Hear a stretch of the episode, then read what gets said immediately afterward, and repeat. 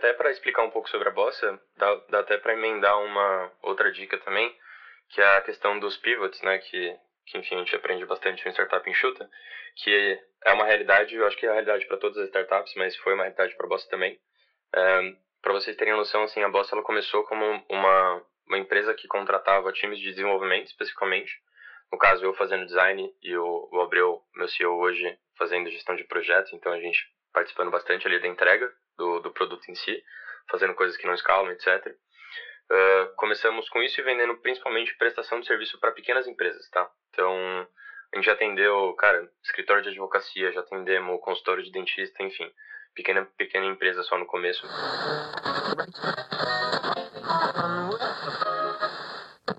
E aí, beleza? Eu sou o Luiz Gomes, criador de conteúdo aqui na Camelo News, e este é o nosso Papo de Camelo. Você é muito bem-vinda ou muito bem-vindo ao nosso podcast.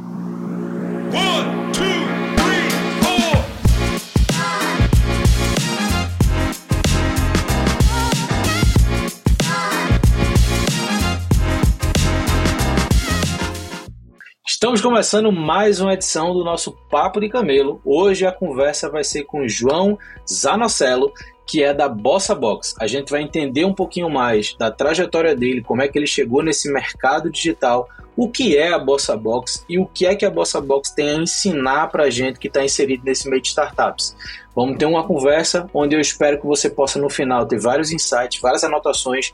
Lembrando que toda edição do Papo de Camelo está associado a uma edição também na newsletter, onde eu coloco em pontos aquilo que a gente conversou aqui, para que você possa depois pesquisar mais, saber um pouco mais sobre o que foi dito. Mas de toda forma, vamos iniciar a nossa conversa com o João. João, seja muito bem-vindo, obrigado por ter aceito o convite para conversar comigo aqui. E para já passar a bola para você, a pergunta que eu faço para todo mundo para começar a nossa conversa é: quem é você e como é que você chegou até aqui? É, bom, Luiz, prazer. É, obrigado pelo convite. Uh, acompanhando a Camelo faz um tempo já, então parabéns pelo trabalho. É, bom, eu acho que assim, a gente tá, até conversou no, no começo da call, né? É, eu acho que eu vou voltar um pouquinho antes, eu vou voltar também para a escola. É, a minha trajetória como, como profissional, ela começa quando eu aprendi a primeira vez a fazer design no CorelDRAW. Eu não sei se você é designer, não sei se a galera que está me escutando conhece CorelDRAW mas eu aprendi numa aula de informática um pouco sobre o CorelDRAW e eu gostava muito de mexer com isso.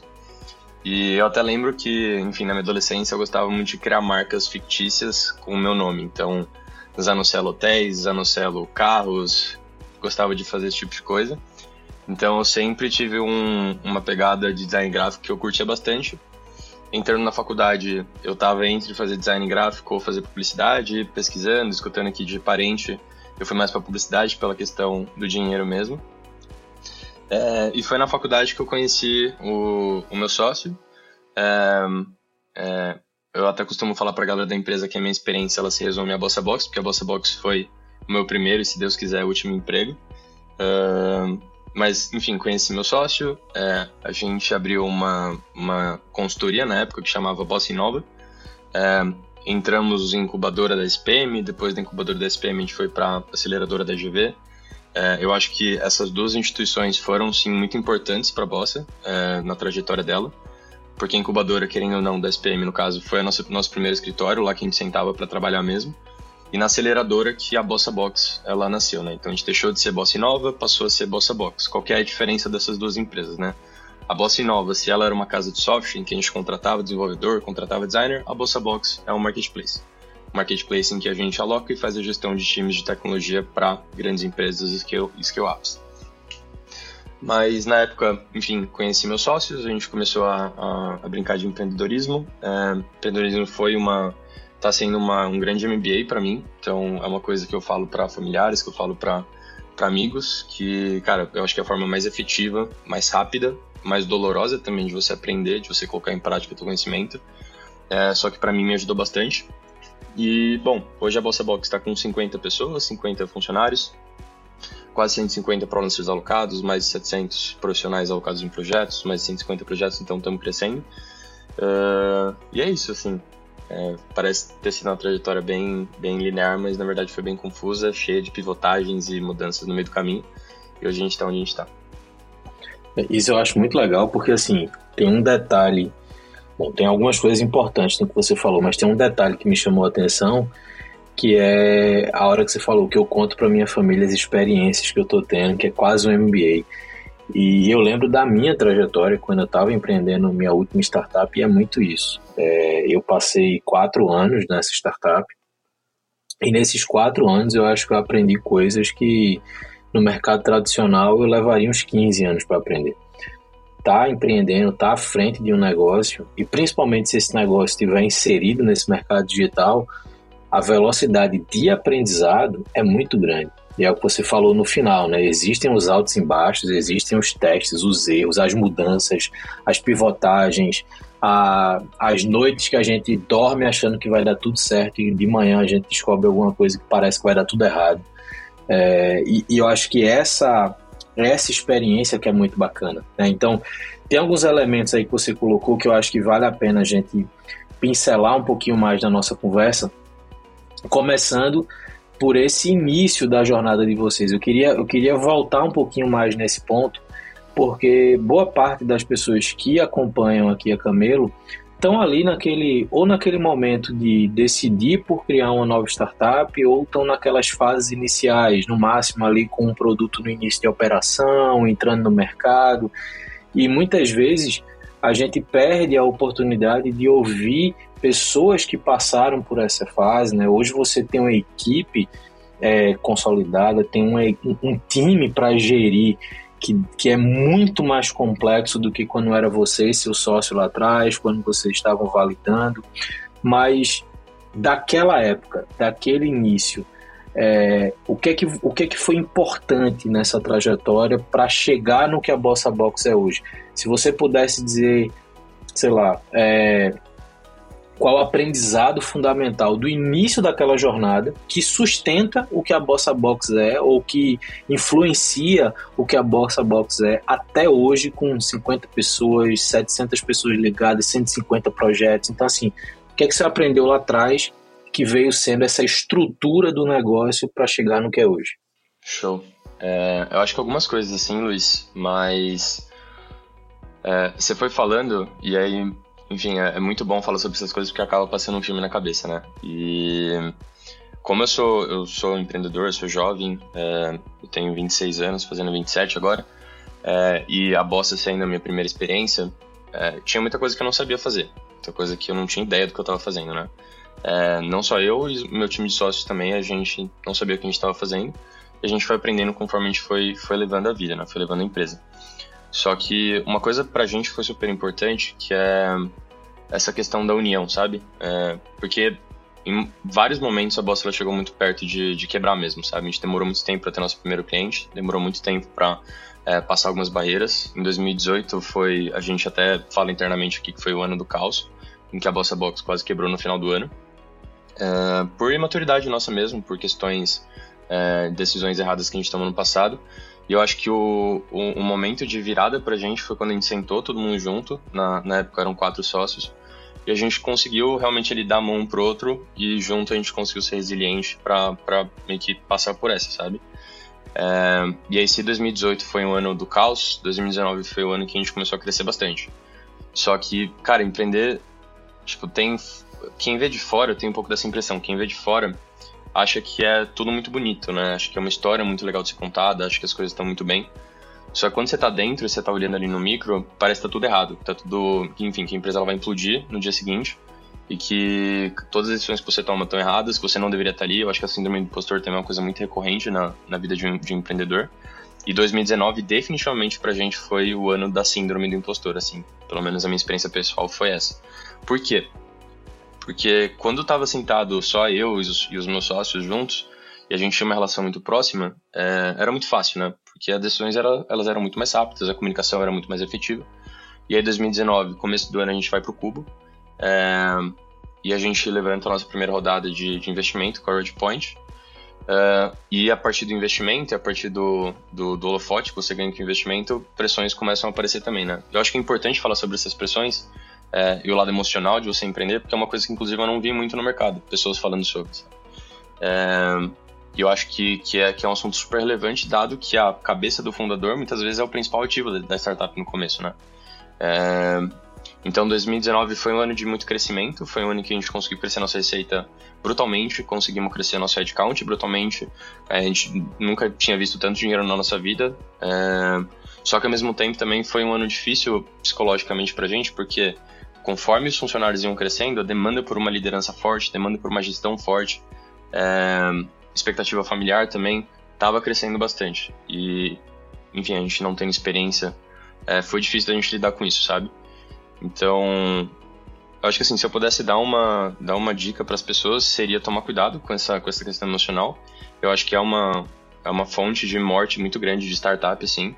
É, não conseguir ter resiliência para você poder passar por essa.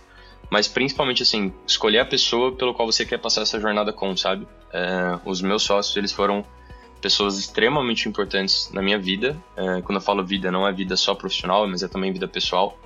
É, aprendi muito com eles. Uh, e eu acho que, assim, no fim do dia, eles que me impulsionaram a continuar tentando, a continuar lá vivendo, vivendo aquela vida. Porque eu sei que sozinho ali seria bem complicado isso, sabe? Então, enfim, eu, eu iria mais por esse caminho, assim, emocional da coisa, porque eu acho que é, que é algo super relevante. Isso é muito importante, ainda mais no momento que a gente está vivendo hoje, né? Você falou de momentos aí 2018, 2019, sem saber o que seria 2020 e o que viria depois disso, né? Então, assim, a gente de fato entraria num contexto onde essa necessidade do apoio emocional das pessoas que estão trabalhando com a gente e a recíproca se tornariam ainda mais importantes, né? Então, quando a gente fala de time fundador, geralmente a gente parte dos problemas que isso pode ter, né? Problemas societários, problemas de integração de, de conhecimento técnico, dessa questão de liderança. Mas você tocou num ponto que, como você mesmo falou, você escuta pouco falar disso, e eu acho que é a primeira vez que eu escuto algum empreendedor falar disso desse jeito. Dizer assim, o meu, o meu time de, de, de, fundadores junto comigo ali, eles foram importantes na minha vida pessoal. Pessoas que te ensinaram, pessoas que, que deram esse suporte. Eu acho que é algo que muitas vezes a gente não fala e, obviamente, a gente não escuta falar muito sobre isso, mas que de fato acontece, né? Se você tem ali, talvez sejam as pessoas que em determinado momento da sua vida você mais convive. Você vê, vê ou conversa muito mais com essas pessoas do que qualquer outra pessoa de qualquer outro grau de relacionamento que tenha com você.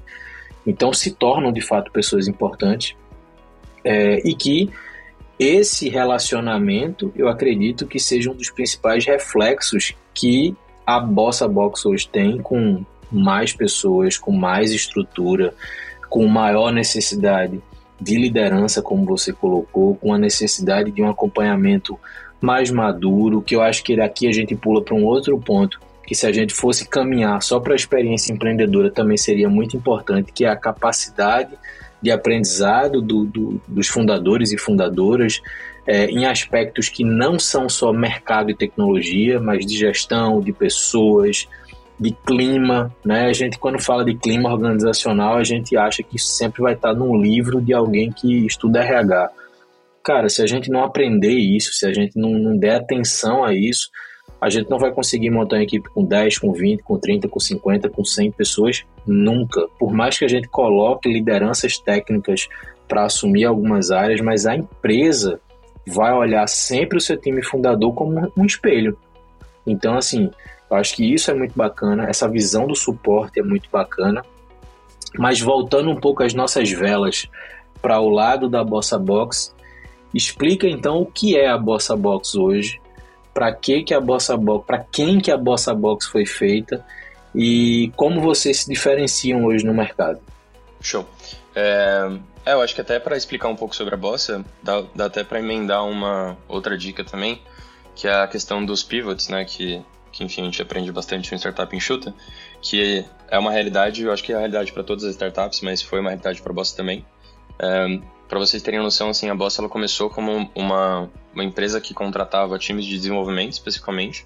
No caso, eu fazendo design e o, o Abreu, meu CEO hoje, fazendo gestão de projetos. Então, a gente participando bastante ali da entrega do, do produto em si, fazendo coisas que não escalam, etc. Uh, ah, começamos com isso e vendendo principalmente prestação de serviço para pequenas empresas, tá? Então, A gente já atendeu, cara, escritório de advocacia, já atendemos consultório de dentista, enfim, pequena, pequena empresa só no começo. É, aí a gente entrou na, na G-Ventures, que é a aceleradora da, da GV, começamos a evoluir um pouco mais nosso modelo de negócio, encontramos nosso primeiro cliente média empresa. É, e aí na época eu lembro que a gente vendeu um puta projetão, é, complexo pra caramba, assim, era um, era um portal de conteúdo, mas é, tinha uma inteligência por trás.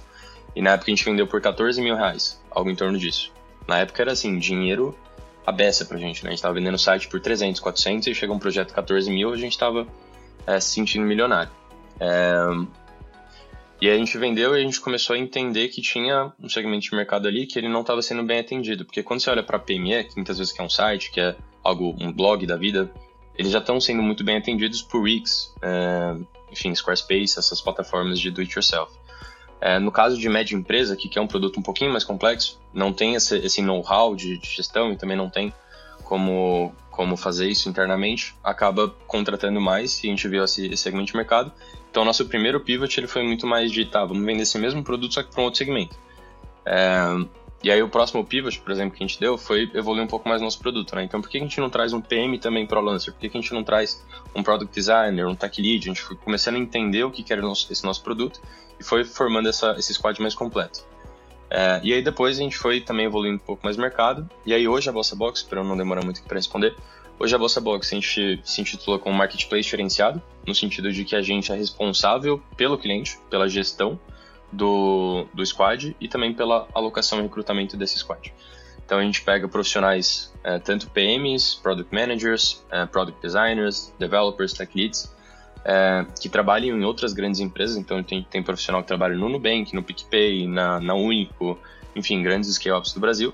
A gente pega esses profissionais, junta eles num squad é, que tem um match com, com, com o projeto do cliente e também faz a gestão desse, desse squad pelo cliente, para que o cliente ele possa de fato focar na estratégia, focar no negócio dele. Uh, hoje a gente atua no segmento principalmente de scale-ups, então grandes startups, e também a gente atua hoje no segmento de grandes empresas, tá? Mas é isso que a Bossa faz, basicamente. Então, alocação e gestão de squads para fazer produtos digitais. Massa. Esse é um, um bom exemplo de, de plataforma ou de marketplace é, que eu acho que, que faz com que a gente caminhe para pensar e para te perguntar sobre as dificuldades de manter esse marketplace equilibrado, né? guardando as devidas proporções quando a gente olha para alguns outros marketplaces super conhecidos hoje no mercado, como um próprio iFood ou um Uber da vida, de novo, guardando as proporções e a, a, a diferença das variáveis desses marketplaces, mas você sempre tem uma balança desequilibrada para um lado. É normal, né? Então, ou você tem é, um acesso muito grande, no teu caso, aos talentos técnicos e o que gera uma necessidade de você aumentar o volume de novos projetos, ou você tem projetos chegando e você precisa correr atrás de novos profissionais. Então, nesse cenário de vocês, porque hoje quando você procura isso na internet, você vai ver exemplos de iFood, você vai ver exemplos de Uber, você vai ver exemplos de outros mercados, mas no teu mercado, onde você lida com profissionais de um lado extremamente capacitados, como você falou, vindo muitas vezes de empresas grandes que estão ali organizando a agenda para também estar tá com vocês. E do outro lado, você tem empresas também grandes, né, médio porte, grande porte, que tem uma expectativa de produto, que tem uma expectativa não só de uma gestão bem feita, mas de um processo de entrega bem feito. Então, como é que hoje vocês equilibram essa balança, como é que vocês se relacionam tanto com o lado técnico quanto com o lado é, das empresas para fazer com que esse processo aconteça de forma saudável. Boa. É, eu acho que falando de marketplace, uma coisa super importante que é como que você pensa em incentivo né, do marketplace. Porque você nem sempre vai estar tá fazendo parte ali da transação para você poder é, incentivar os comportamentos positivos do seu marketplace. Então, assim, tem algumas. É, a gente pensa no match em quase todas as etapas aqui do processo, tá? Desde o momento em que o profissional ele se candidata, ele se cadastra na nossa plataforma, até o momento em que ele é alocado num projeto. Então, a gente olha com muito carinho assim o projeto do cliente. Então, é um cliente, por exemplo, que ele está num setor específico, a gente vai buscar ter um PM que tenha uma competência ali, uma, um, um perfil mais inovador ou um, um outro perfil específico que já tenha trabalhado naquele setor, que já tenha tido alguma experiência parecida no passado, para que exista esse match acontecendo. Além disso, também a gente toma muito cuidado para entender o matching entre o squad, né? Então, o squad ele trabalha no mesmo horário, eles têm a mesma disponibilidade, é, eles já trabalharam juntos antes, então a gente tem também uma taxa de realocação muito alta aqui na Bossa. Profissionais passam por um projeto, mandam muito bem, a gente entende que esse profissional é um talento e realoca ele depois. É, e uma vez esse squad alocado, é, a Bossa Box ela tem o papel também de indicar qual é o comportamento certo, né? Então, tem, a gente metrifica vários e vários dados aqui de performance. Se você quiser, inclusive, depois eu posso até abrir quais são esses dados. É, mas a gente metrifica uma série de dados. A gente, a partir desses dados, tem ali um score final e os profissionais eles são é, incentivados a seguir esse score. Caso não sigam, existe tanto a questão de penalização, né, como uma possível desalocação no projeto, como também a questão de bonificação, coisas nesse sentido. Então, é, é, muito similar, por exemplo, ao que o Uber faz. Então, ah, se você cancela uma, uma, uma corrida do Uber, é, você vai ter que pagar 5 reais. Se o, o, motorista do Uber ele cancela múltiplas corridas, ele vai começar a não receber mais corridas. Então, você tem que entender qual é esse comportamento que mais beneficia o seu marketplace como um todo e buscar incentivar isso da forma mais escalável possível, né? É... Só que até a, tua pergunta, assim, ela foi muito interessante porque eu achei que você ia por um caminho até de como foi isso no começo, né? Porque você lidar com liquidez de marketplace no começo da, da jornada é bem difícil, porque é aquele esquema, né? Será que eu começo com a demanda? Será que eu começo com oferta? É, ovo a galinha, aquele, aquele esquema, né? E, e até deixando uma dica para empreendedores que tocam marketplaces, tem um livro que o Andrew Chen é, escreveu, chama Cold Start Problem, não sei se você conhece, Luiz, que eu acabei de ler, então eu vou falar, boa. E, e, ele fala muito de um, de um conceito que chama rede atômica, né? Atomic Network em inglês. Que, é, que eu achei bem interessante, bem inovador, assim, bem diferente do que eu estava lendo no mercado, que é a forma mais eficiente de você começar um marketplace. É, ao invés de você, por exemplo, focar em, ah, deixa eu atrair primeiro a demanda para depois atrair a empresa, a, a, a, oferta, é você pensar como, o que, que você precisa fazer como produto e como rede para você garantir que uma pequena, é, uma pequena network ali, ela vai conseguir ser autossuficiente, né? Ela vai conseguir é, meio que criar valor naquela rede e também entregar valor para a própria rede. E, e, um exemplo que ele dá, inclusive, no, li no livro é o Tinder, né? O Tinder, ele começa como uma, uma empresa de matchings e, etc., mas o, o Tinder, ele começa a dar sucesso quando os fundadores começam a focar num núcleo mais específico ali. Então, olhando para um campus de faculdade, por exemplo. É uma história muito famosa do Facebook, inclusive, né? Como eles começaram é, a escalar o, o, o, produto deles. E o Tinder começou de uma forma muito similar. É, e até pensando assim na Bossa, a Bossa também começa de uma forma similar, né? pegando ali pequenas, um grupo pequeno de pessoas, pegando um grupo pequeno de empresas, tentando entender como que vai ser esse match, entender como que é esse relacionamento, e assim você começa a escalar, e depois são outros problemas, né, como que você faz isso em escala.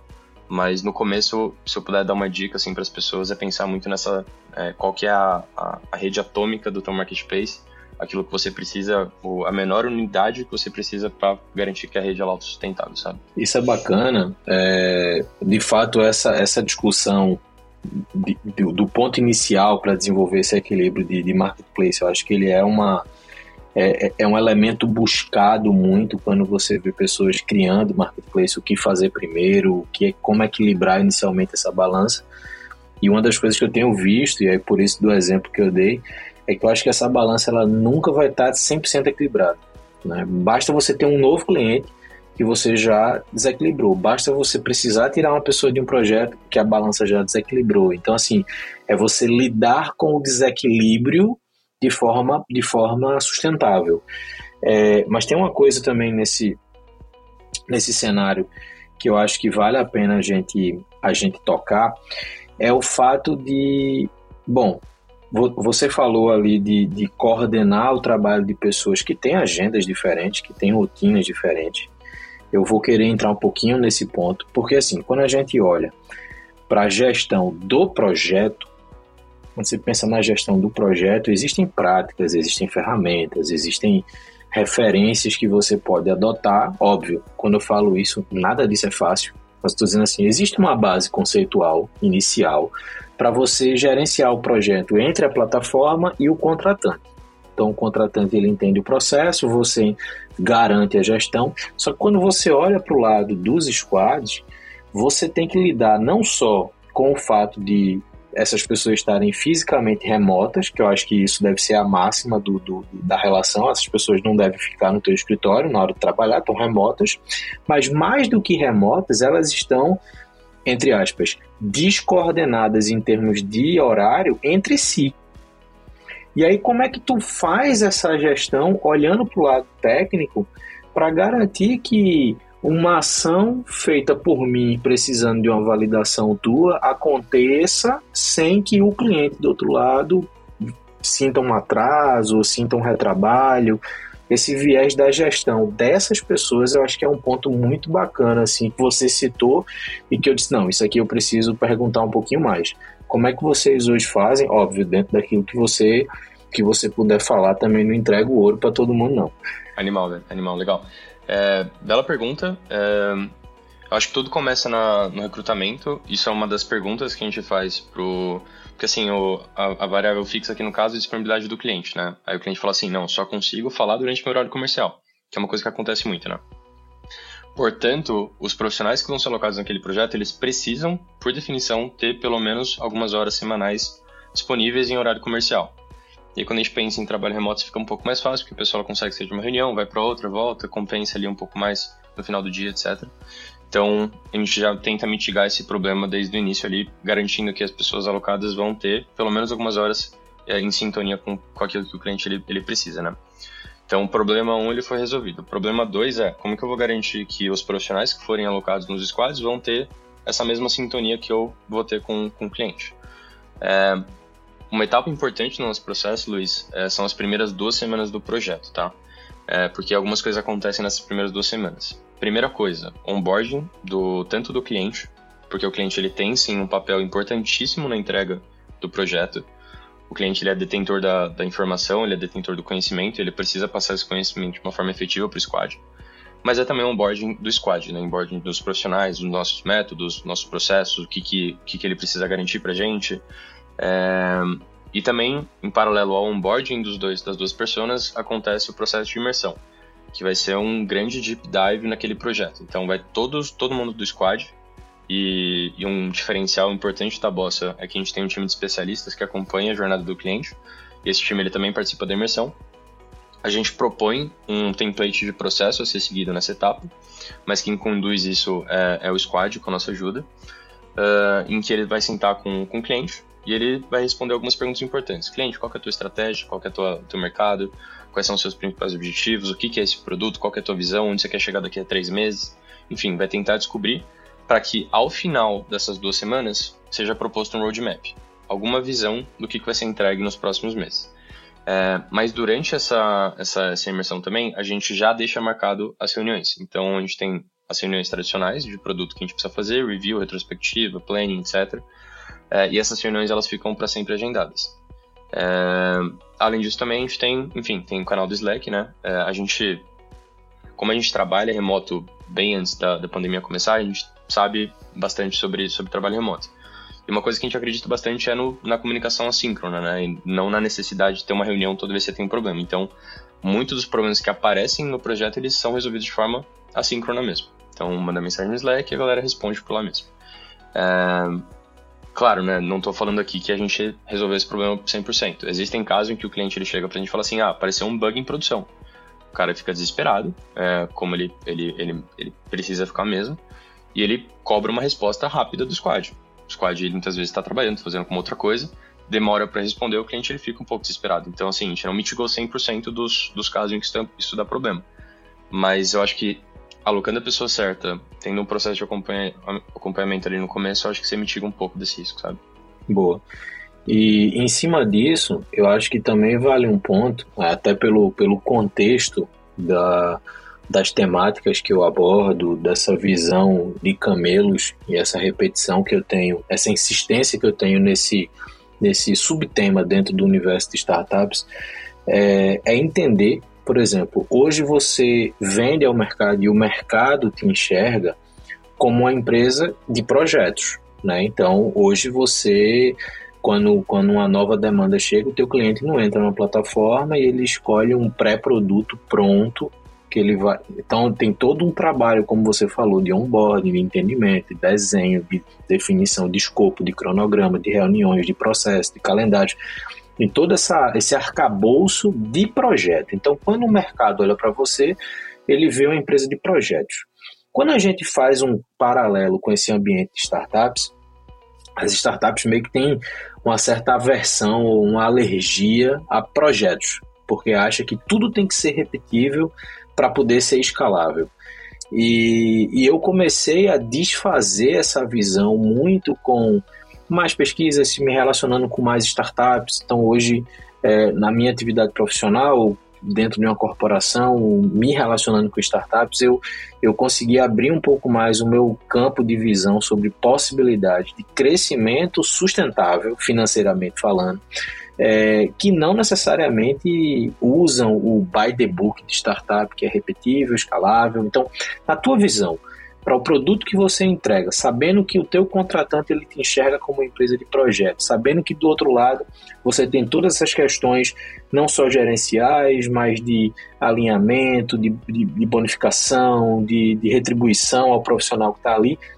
Como é que é a visão de vocês sobre crescimento? Né? Quais são as é, quais são as métricas de crescimento, mas no que diz respeito à consolidação da Bossa Box no mercado. Não só aumento de projetos, mas consolidar a marca Bossa Box no mercado. Legal. É, eu, eu, concordo com, com, essa, com essa visão de, de projetos ao invés de dessa tendência a focar mais em produto. Eu costumo até falar aqui internamente que você pensar em produto é, na verdade, você é uma combinação sequencial de diferentes projetos, né? Então é você estar tá todo momento fazendo um novo projeto. Eu acho que a grande diferença entre você pensar em projeto e produto é que projetos têm um fim. E a definição do sucesso do projeto é o seu fim, dentro do budget, dentro do prazo. Já a definição do sucesso de um produto não é o fim dele, mas sim, é, primeiro, o produto não tem fim, e a definição de sucesso do produto é o resultado que ele gera, né? Tanto para o usuário como também para a empresa. É, então aqui na Boss a gente tenta é, a gente tenta pensar de uma forma mais focando em produto só que não de uma forma tão inocente, porque quando a gente vai para esse universo de produto, uma coisa que eu vejo muito é que as pessoas elas elas tendem a usar isso como justificativa para, por exemplo, não fazer uma entrega no prazo, é, não fazer uma entrega dentro do budget, ou não fazer uma entrega na qualidade suficiente. Eu não acho que é tanto isso, eu acho que é muito mais você, sim, ter uma mentalidade de projeto em que você tem uma timeline a ser cumprida, mas que depois disso você vai continuar esse projeto, você vai continuar pensando em melhoria, você vai continuar olhando para métrica, você vai continuar fazendo outras coisas, sabe? Então é muito mais sobre a continuidade disso. É, e aqui na Bossa a gente não faz diferente, tanto é que o objeto de contrato da Bossa não é o projeto em si, não é a entrega do software, mas sim o tempo alocado do squad. Por isso que a Bossa ela é um modelo que eu sei que parece estranho, mas é um modelo que ele se assemelha muito a um SaaS, porque o que a gente prega, que a gente chama Squad as a Service, né? Então o cliente ele vai ter uma, vai pagar uma assinatura, a partir dessa assinatura o squad ele vai trabalhar. E aí, se o cliente, ele, por exemplo, entregar o projeto, o squad ele pode ir para o próximo, para o próximo, por aí vai. É, então, eu penso muito dessa forma. É, a sua pergunta com relação a, a crescimento é, é, sobre as métricas em si que a gente olha, é, Luiz? Tá. É, sobre crescimento, eu acho que a gente está num, num, momento bem interessante assim do, do, do mercado, porque, enfim, layoffs acontecendo, crise acontecendo, muita empresa demitindo. Uh, e eu acho que tem um shift muito grande acontecendo de o que, uma startup ela deve fazer. Uh, bem simplificando aqui o, o que na minha visão pode estar acontecendo, se antes a gente olhava muito para crescimento, e crescimento sendo o North Star mais importante de uma startup, eu acho que essa visão ela está mudando um pouco. Desde o começo do ano. E ela passa a ser muito mais a eficácia de uma startup, tá? Então, tem várias métricas que você pode olhar. O que a gente olha aqui internamente é o múltiplo de, de burn, que é basicamente quanto você gasta dinheiro para trazer novas receitas, porque isso quer dizer sobre eficiência daquilo que você faz. Você não está gastando dinheiro que nem um doido, é, olhando só para crescimento e não olhando para eficiência. Então, acho que isso é importante. Você crescer uma empresa sustentável, hoje em dia, mais do que nunca, é importante, porque investimento ele não está tão, tão acelerado assim no mercado quanto estava antes. É, mas eu acho que uma coisa super relevante também é entender se você está de fato resolvendo uma dor de mercado, sabe? Eu acho que a, os aprendizados que a gente viu nesses últimos tempos, eles continuam fazendo sentido. Cara, primeiro focar em Product Market Fit, você criar um produto que ele realmente faz sentido para o mercado que você está você tá lá, e isso para você tem que ser o mais importante. É, não vale a pena, na minha concepção, você pensar em crescimento antes de você ter resolvido essa dor. Claro, você pode fazer os dois ao mesmo tempo, né? Você pode encontrar PMF e ao mesmo tempo crescer a empresa. Só que você precisa garantir que, cara, o, o cliente que contratou teu produto vai estar resolvendo uma dor importante para ele. É, eu acho que isso você consegue ver em outras métricas, né? Por exemplo, retenção. Então, retenção, para mim, é uma das métricas mais importantes porque ela quer dizer que o balde não está furado. Você pode, aí sim, capturar investimento e reinvestindo isso na sua empresa, você vai crescer isso de forma sustentável. Então, eu olharia dessa forma, assim, sabe? Sim, olhar para aquisição, olhar para crescimento, olhar também para retenção e olhar se você está gastando esse dinheiro de uma forma eficiente. E aí, se sim, aí torar o pau no crescimento, porque, enfim, tua empresa é, foda. Cara, isso é muito legal, porque assim, é, eu imaginei que fosse isso, mas é bom, foi bom ter ouvido você falar, porque para muita gente, principalmente de novo, eu, eu, tenho muito essa nessa interação entre entre a gente e, e vocês aí da Bossa Box, eu quero quebrar um pouco essa essa mística do produto projeto, né? Então eu acho que esse esse talvez seja o ponto chave dessa conversa da gente aqui e nesse contexto a gente tem muito essa visão de é, o que é a continuidade, o que é a retenção, o que é a recompra quando você está trabalhando com um projeto. Né? Então, como você mesmo falou, o sucesso do projeto é o ponto final que se dá para o projeto, um projeto entregue e os resultados é, de projeto alcançando o, os níveis de satisfação. Mas, mas você colocou um ponto que eu achei muito legal. Eu imaginei que fosse assim, mas foi bom que você falou, dessa continuidade, dessa retenção dos teus clientes, porque mesmo sendo um projeto, existe ali uma, um, um elemento de continuidade que pode manter aquele teu cliente na base, que pode manter a, o teu próprio time de talentos do outro lado retroalimentados e conectados a você, né? Então, é, uma, outra, uma outra questão de marketplace que acaba acontecendo em outros contextos, principalmente no início. É marketplace que foca muito em criar uma base muito grande de fornecedores e não consegue captar demanda rápida, que aqueles fornecedores eles vão se diluindo. Eles vão perdendo interesse, eles vão se conectando com outras coisas, eles vão buscando oportunidades em outros lugares.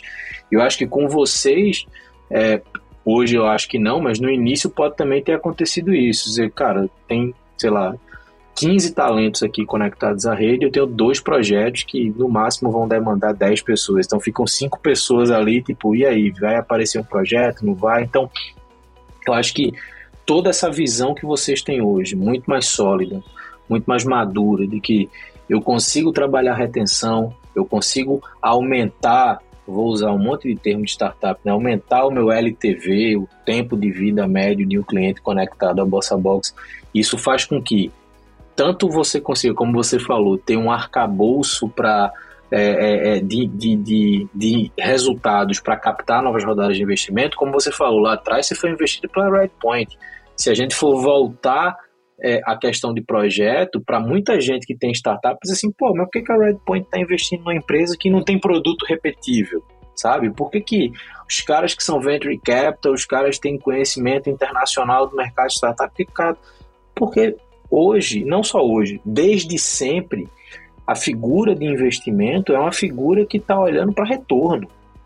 A diferença é que a gente veio de dois anos aí, dois, três anos no máximo, onde o cenário de investimento de risco estava muito capitalizado, estava colocando dinheiro é, naquela máxima de, da variável de sucesso de uma empresa ser a próxima captação e não o resultado financeiro que ela pode gerar com aquela captação atual.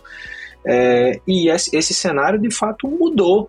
Ou seja, hoje quando um, um, perfil investidor olha para uma estrutura e uma estratégia como a da Bossa Box, que como você mesmo falou, tem aquela unidade de crescimento sustentável como máxima para você até justificar uma captação de investimento externo, eu acho que isso é um ótimo reflexo e um, um bom aprendizado para quem está ouvindo a gente até agora de como você deve pensar o seu negócio. Você tem que pensar o seu negócio desde o começo para saber como é que ele vai parar de pé.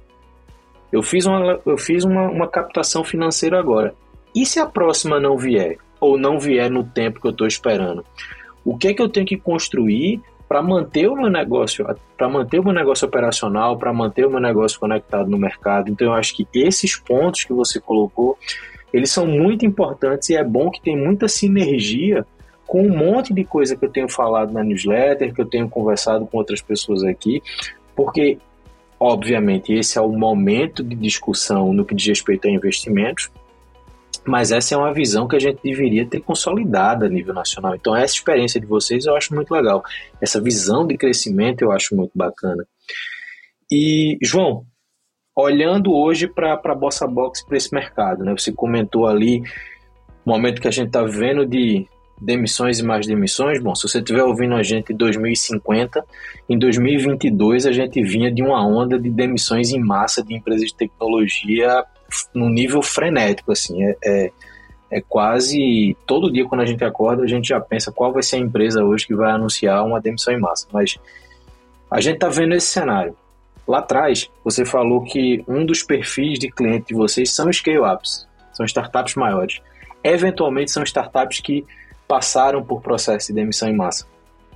Como é que fica essa tua projeção de futuro nessa relação com essas empresas que estão passando por essas demissões, como é que ficou o relacionamento com essa galera depois ou durante esse processo e, e como vocês hoje projetam o posicionamento da Bossa Box no meio desse turbilhão de coisas que a gente está passando? Boa, belíssima pergunta. É, uma coisa que eu estou vendo, é, que eu estou sentindo pelo menos, é que agora está sendo um grande momento de incerteza. Então, a gente tem muito conhecimento disponível na internet para a gente poder consumir, muita gente inteligente, mais inteligente do que eu falando sobre o assunto. É, então, informação não falta, só que ainda assim as pessoas estão tentando entender como se aplica no contexto delas. Então, uma coisa que a Bossa está sentindo muito são, é, um, é um reflexo das... A gente não viu churn ocasionado pelo, pelo downturn ainda, o que a gente viu é pausa na contratação. Então, tinha um prospect, por exemplo, que ele estava em processo de, de contratar a Bossa, Aí chega ali a alta liderança da empresa e fala assim, não, pausa isso por hora para a gente ter mais clareza do que vai acontecer. Então a gente está sentindo esse movimento. Eu acho que o layoff ele acaba sendo também um movimento, se não uma consequência de uma ação tomada no passado, então a empresa não tem mais caixa e precisa demitir, ou é realmente uma ação mais preparativa, né? Então não sei o que vai acontecer, preciso me preparar para eu ter ali um tempo disponível, porque até para a galera que está escutando entender o que está rolando, é... que eu acho importante para dar contexto, é, basicamente, o que está acontecendo é a gente vem de um cenário é, de pandemia, em que as empresas digitais elas foram super valorizadas nesse mercado. É, a gente viu empresas como o Zoom, por exemplo, crescendo absurdos. É, só que um reflexo da pandemia foi também alta de juros lá nos Estados Unidos, e alta de juros sendo um, um formato de investimento muito mais seguro, acabou tendo uma evasão de capital muito grande. Então, se antes a, galera estava investindo bastante em VC, agora está passando a investir muito mais em em renda fixa, enfim, é, formatos de investimento muito mais seguros. E aí o que a gente vê é essa evasão de capital e aí a consequente é, desvalorização, desvalorização das empresas de tecnologia que estão ali abertas na bolsa. E todo fundo de investimento grande tem é, stakes nessas empresas e isso acaba é, descendo ali para... Hoje eu acho que o, o efeito principal ele está em, em, empresas que estão em fase de growth, então série C, série B, é, mas eventualmente pode chegar em empresas até de, de seed, assim, empresas estão levantando sua primeira rodada e estão tendo muito mais dificuldade de levantar agora porque não tem essa não tem mais tanta essa abundância de capital no mercado.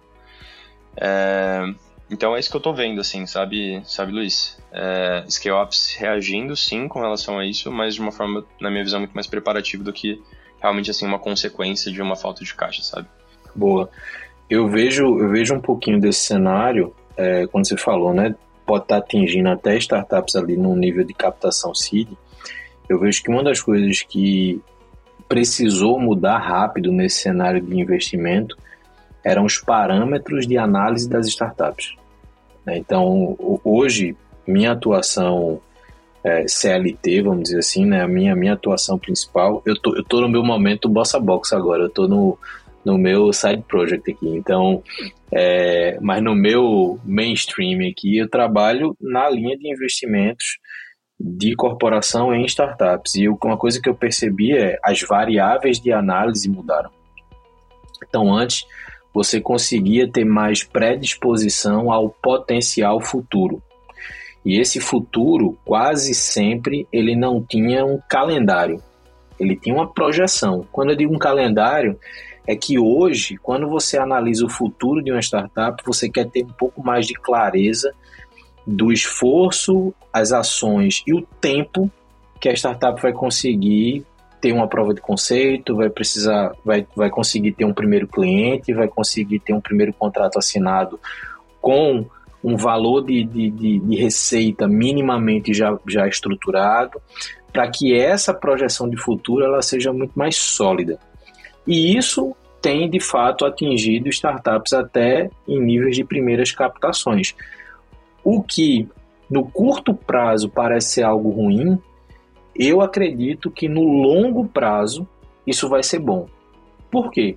Porque as próximas gerações empreendedoras, que não leva muito tempo para aparecer, então todo ano aparece uma safra nova de, de empreendedoras e empreendedores. Eu acho que essas novas gerações elas já vão pensar o produto já vão pensar nas estratégias de entrada de mercado com esse foco maior em como eu, eu volto receita para esse meu negócio. Tanto é que esse movimento, por exemplo, de microsize, tem ganhado força e ganhado relevância muito rápido aqui no Brasil. São modelos que focados em nicho, que talvez você não tenha um nível de receita que passe de milhão por mês, mas você consegue criar uma estrutura que se sustenta. É quase a estrutura do PME do mercado tradicional aplicado ao mercado digital.